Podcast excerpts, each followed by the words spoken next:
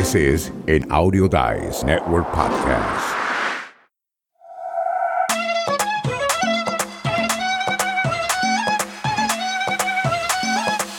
Bienvenidos a la Escuela del Podcast. Yo soy Félix Montelara y nos encontramos hoy con nuestro host, Diego Murcia. ¿Qué tal, Félix?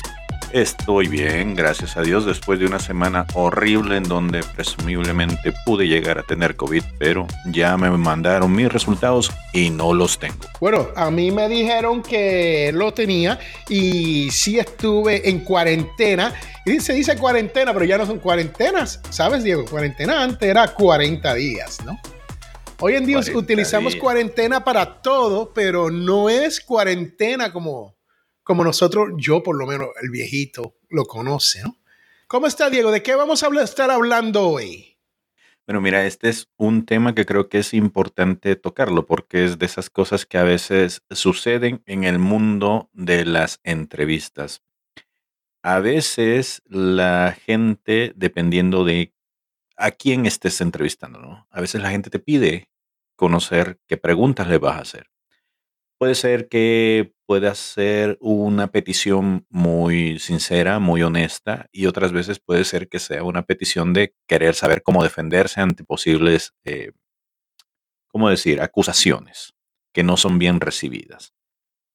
En lo personal, a mí no me gusta enviarles las entrevistas a las personas que quiero entrevistar por una simple y sencilla razón, la naturalidad. Yo siento, y a lo mejor tú que tienes el entrenamiento en este sentido de hacer interrogatorios o entrevistas en busca de ciertas informaciones, me podrás dar la razón o a lo mejor me podrás refutar sobre esto. Pero cuando tú preparas a alguien sabiendo qué es lo que le vas a preguntar, puede sonar robótico. ¿O me equivoco? Aquí hay dos escuelas en este campo. Una escuela dice lo que sabemos no le envíes las preguntas como tú estás hablando, porque yo quiero que sean natural con esto. Otra escuela dice, envíale las preguntas para que esté bien preparado y no se pierda tiempo durante la entrevista. Entonces, ¿qué es lo que ocurre con esto? Todo depende cómo usted lo vea. Y para mí, basado en la experiencia que yo llevo haciendo podcast por 13 años, entrevistando personas por más de, wow, le diría, yo he estado entrevistando personas por más de 23 años, o vamos a decir 23 años más o menos, que yo he podido tener la oportunidad de estar en radio y poder hablar con una persona en vivo en la radio y hacer preguntas, ¿no? Y todo depende del, del formato del podcast, porque si el, el formato es en vivo, como este programa lo estamos haciendo hoy, y nos llega una persona, pues le hacemos las preguntas sin enviárselas, ¿no? Eso se cae de la mata, eso lo entendemos. Ahora, si tenemos un programa que es de formato de entrevista, lo que se conoce como el talking head, yo no creo que sea de mal gusto enviar preguntas si uno tiene una línea de preguntas que uno quiere hacer. Hay podcasters donde las preguntas siempre son las mismas para todas las personas que a mí que yo recuerde en ese podcast y no es nos cambiaron los muñequitos. Ese es un, es un podcast muy bueno, yo estuve en él. Fue otro podcast. Es de Dali, el apellido Dali. En este podcast yo no recuerdo si me hicieron o no me hicieron las preguntas por adelantado, pero yo creo que yo o estudié el podcast antes de llegar como invitado y ya sabía las preguntas que me iban a hacer. Y creo que si recibí las preguntas por anterioridad en ese tipo de podcast, a mí me gustaría saber cuáles son las preguntas como entrevistado. Me gustaría saber esas preguntas, si son las preguntas que le va a hacer a todo el mundo. Lo importante de esto es que usted no se quede dentro de esas preguntas si sale algo original. Un ejemplo de esto sería que usted dice, bueno, Félix, me dicen que tú llevas 13 años haciendo podcast y yo te contesto, sí, Diego, llevo 13 años, pero también hice radio. Pues si tú te mueves a la próxima pregunta que ya tiene pautada, ¿Qué acaba de ocurrir ahí? Dejaste la oportunidad de hablar de un tema de radio y la experiencia que tiene esta persona como, como entrevistado en radio. Se te fue esa oportunidad. Todo depende del tipo de podcast, del formato, depende de si lo estamos haciendo en vivo, si lo estamos haciendo pregrabado y todo eso, todo depende. Yo no tengo ninguna objeción a enviarle preguntas a alguien. Cuando yo hacía Potencial Millonario, donde tenía muchos entrevistados, cuando yo hacía el esfuerzo de buscarme un invitado para Potencial Millonario, yo le enviaba un número de preguntas y le explicaba a la persona que esta no es el universo de las preguntas que te voy a hacer. Estas son unas guías y nos podemos desviar de estas guías. Yo, yo enviaba un documento completo sobre el procedimiento. Le decía al invitado, escúchate un par de programas de potencial millonario, porque esto es lo que ocurre con el invitado y las preguntas. Diego, tú tienes expertise en diferentes menesteres del mundo. Tú eres autor, tú eres periodista, tú eres podcaster. So, si tú llegas a un podcast de, sobre podcast, lo que se conoce como un meta podcast, entonces tú no vas a tratar esas contestaciones de la misma manera que si fuese un podcast de periodismo. Aquí tenemos que tener en cuenta lo siguiente, que ya lo hemos hablado, creo que en los primeros cinco episodios de cuando iniciamos esta serie de podcast. ¿Recuerdas esto sobre el arte de hacer una, una entrevista en donde hablamos de Narwar, Narwar que era esta persona que se especializaba en entrevistar a famosos, que se supone que por ser famosos toda su vida está en Internet y uno ya sabe todo sobre ellos y él se encargaba de encontrar cosas que muy poca gente conocía y lo sorprendía. Y muchos de los entrevistados siempre decían, wow, ¿cómo coño, si se me permite el, el puertorriqueño, cómo coño sabías eso? Nadie sabía eso. Y es porque esta gente se dedicaba, esta persona se dedicaba por mucho tiempo a buscar todo aquello que pudiera ser interesante para la audiencia a la que él va dirigido. Y así es como sacaba preguntas interesantes. Yo coincido en lo que dice Félix. Es, no hay nada de malo en pasar esas informaciones, esas entrevistas, siempre y cuando todo dependa de qué tipo de entrevista estás haciendo. No es lo mismo entrevistar a una persona con la que vas a estar nada más dos minutos y sabes que es crucial que esa información te la contesten sí o sí. Y entonces le mandas la pregunta y le dices, nada más necesito un soundbite tuyo dándome esta información y no vas a tener otra oportunidad de que te den esta información de ninguna otra forma. Entonces le mandas la, pregunta y ellos te responden exactamente lo que quieres que te respondan. Pero cuando se trata, por ejemplo, de algo en donde vas a estar explorando la personalidad, la vida, la obra de un funcionario, de una persona, de una estrella, de alguien famoso como Félix Montelar, yo creo que lo más conveniente es mandar una lista de tópicos. Mira, Félix, me gustaría hablar sobre esto, sobre aquello, sobre lo otro. Por ejemplo, yo estuve ah, durante mis épocas primerizas de periodismo a cargo de una sección que se llamaba Pláticas en el Faro, que era un formato muy curioso. Invitábamos a comer a funcionarios o a personalidades públicas de la vida de El Salvador a un restaurante y los invitábamos a comer porque así sentíamos que se podían relajar y contarnos cosas que del ojo público no eran del conocimiento. Y a veces teníamos muy buenas contestaciones.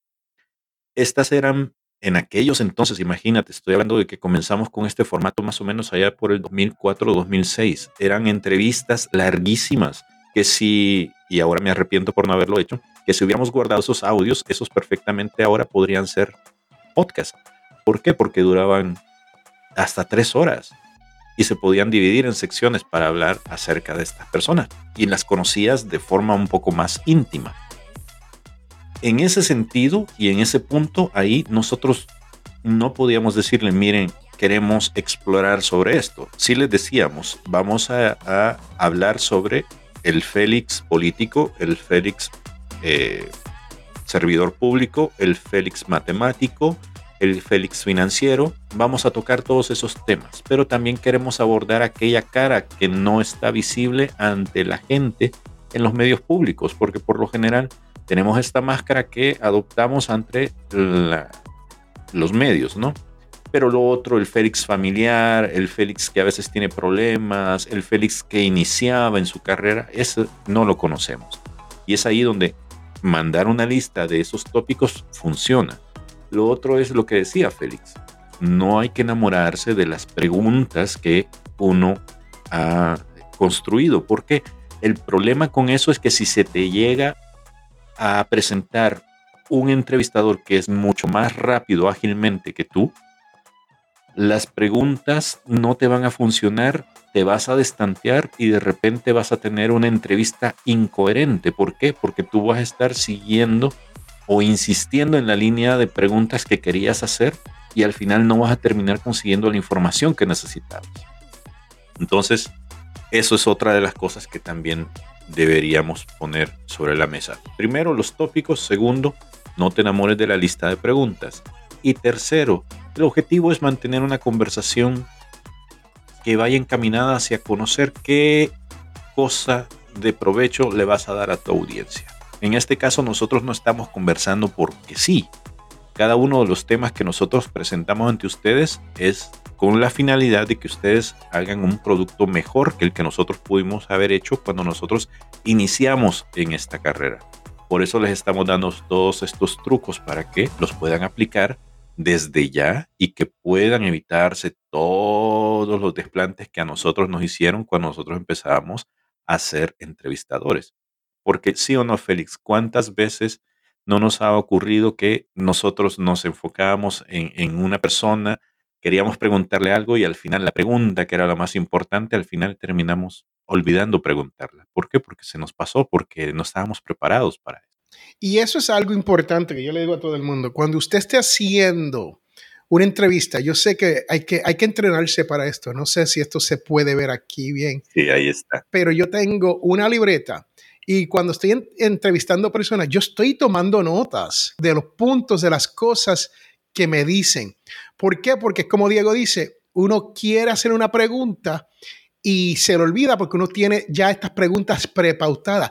Especialmente estas preguntas, como ya le llamo, gente hacen estas preguntas relámpagos. No sé si he escuchado esto, Diego, donde te voy a hacer una serie de preguntas y, son, y estas son relámpagos. Y yo quiero que tú me contestes lo primero que te venga a la mente. Ready, Diego, ¿cuál es tu libro favorito? 100 años de soledad. ¿Quién es tu maestra favorita? No tengo. ¿Cuál fue tu primer auto? Un Toyota. Ah, ok. ¿Qué ocurrió aquí?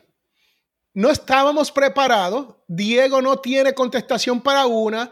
Tiene que pensar sobre el auto favorito, el Toyota, pero se le olvidó el Camaro del 67 que tenían en los 80 que era el carro favorito de verdad. Se le puede dar ese tipo de pregunta a la persona que está siendo entrevistado. ¿Por qué? Porque tú quieres que diga lo que ellos en verdad quieren que salga. Eh, eh, eh, no recuerdo, no sé, no me... esas son, ellos no quieren esa concentración porque después el invitado escucha esto y no quiere que tú publiques esa entrevista porque dice, no, me, me, me, siento estúpido, me siento como que no estaba preparado, me siento como que no, no, no, hermano, no, te quiero mucho, pero no, lo hacemos otra vez otro día. Mira, y a mí también me ha pasado lo siguiente. A veces cuando mandas las preguntas se enojan porque no les preguntaste lo que les dijiste que les ibas a preguntar. ¿Por qué? Porque obviamente se prepararon para contestar eso, es donde se iban a lucir y al final se te acabó el tiempo y no lo pudiste hacer, no pudiste llegar a ese punto. Y se te enojan y después cuando intentas comunicarte con ellos, ya no van a querer volver a ser parte de tus entrevistas porque les fallaste. Y otro, otro punto con esto es que, y, esto es otro, esto, esto puede ser otro podcast, Diego, aparte, pero eh, el de anunciar los productos y los servicios de uno, del invitado, dentro del podcast de uno. Muchas personas te invitan y te dicen, está bien, pero no, no puedes empujar tus productos o tus servicios. Pues Félix no quiere estar en ese podcast.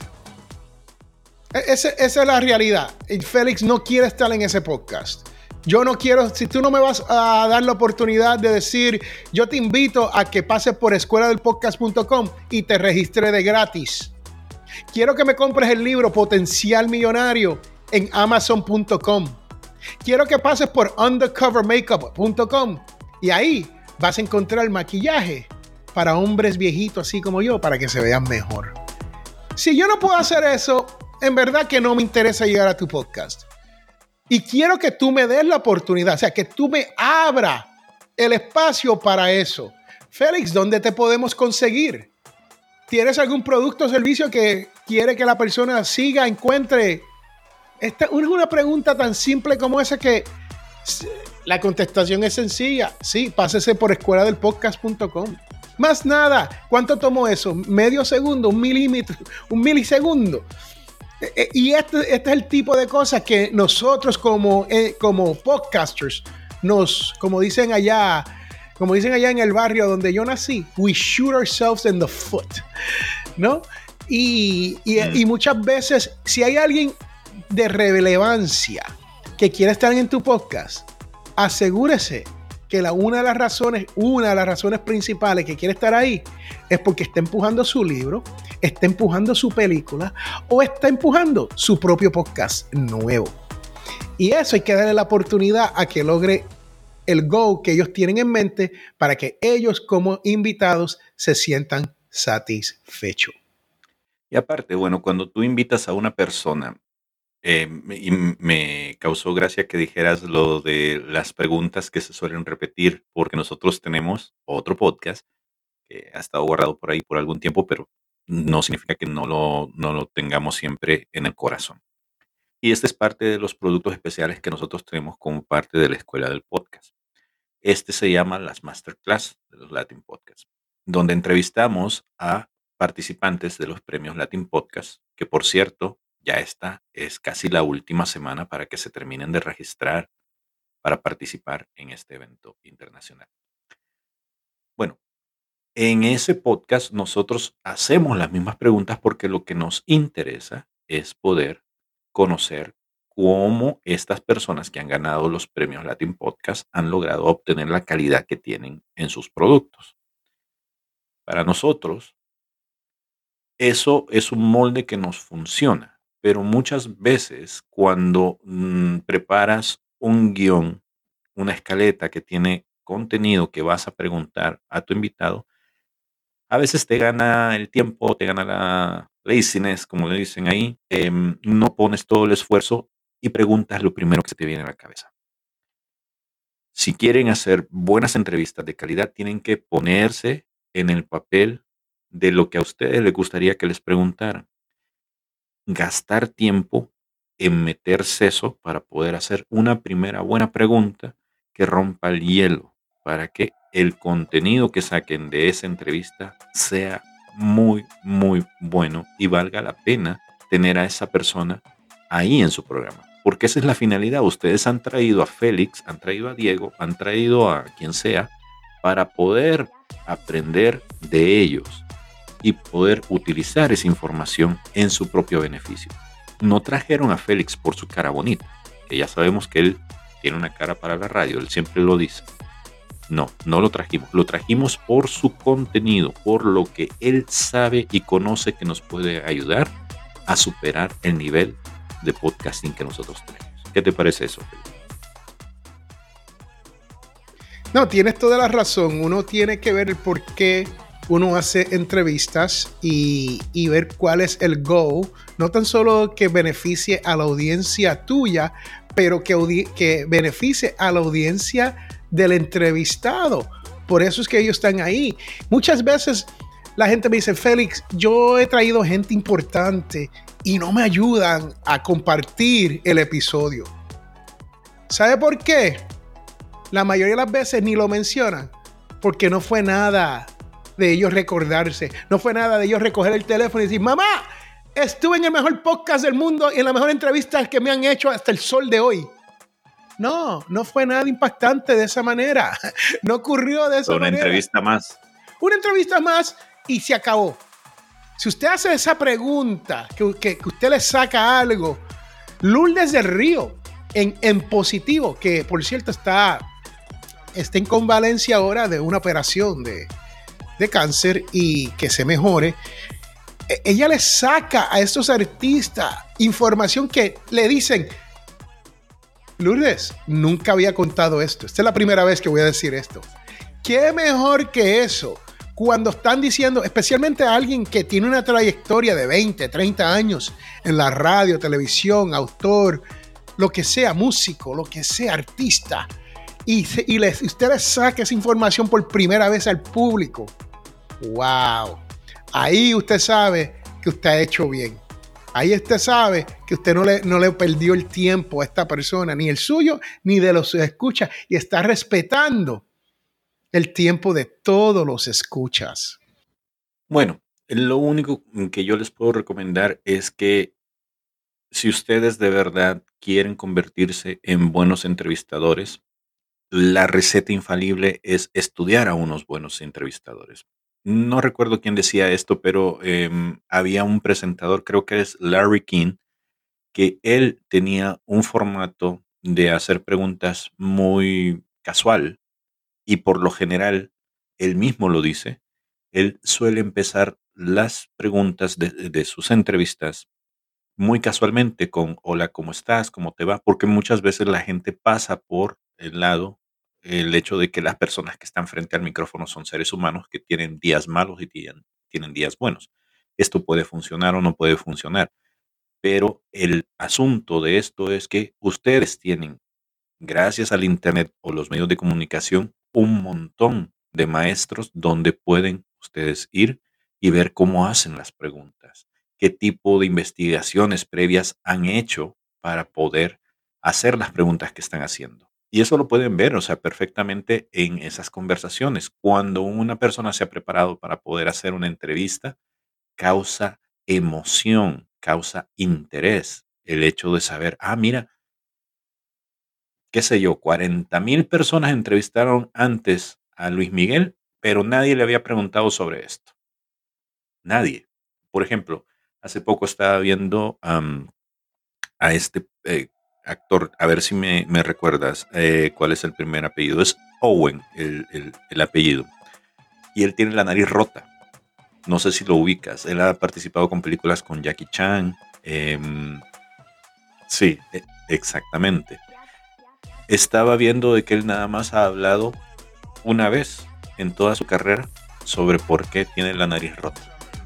¿Y por qué? Porque nadie le había querido preguntar por eso.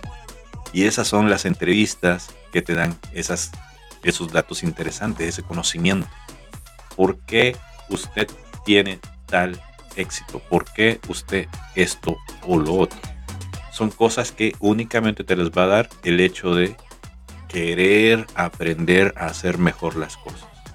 Entonces vaya y busque a esas personas que usted ha visto toda la vida que hacen entrevistas y tome notas y vea cómo hacen ellos sus entrevistas y va usted a mejorar. So, La pregunta que se debe hacer usted es si vale o no vale la pena enviarle las preguntas por adelantado a su entrevistado. Esa es una decisión personal, depende de su podcast, de su estilo, de si es en vivo y más importante, prepárese para esa entrevista. Una de las preguntas que a mí me molestan, yo entiendo a veces el host conoce la contestación y hace la pregunta por hacerla, pero la pregunta es tan simple como esta. Bueno, Diego, estás en mi programa, bienvenido. ¿Quién es Diego Murcia? Y yo, yo digo, yo muevo la cabeza en manera de no, me doy en la frente, ay caramba. Y digo, ¿por qué? ¿Qué mejor que decir? Nos encontramos hoy con Diego Murcia. Diego es autor, es periodista, ha entrevistado hasta a Chespirito, el Chapulín Colorado y todos esos personajes en una sola persona. ¿Cómo estás, Diego? ¿Qué mejor que eso versus él no te va a decir que él entrevistó al señor Bolaño. Él no te lo va a decir, eh, a menos que tú le preguntes.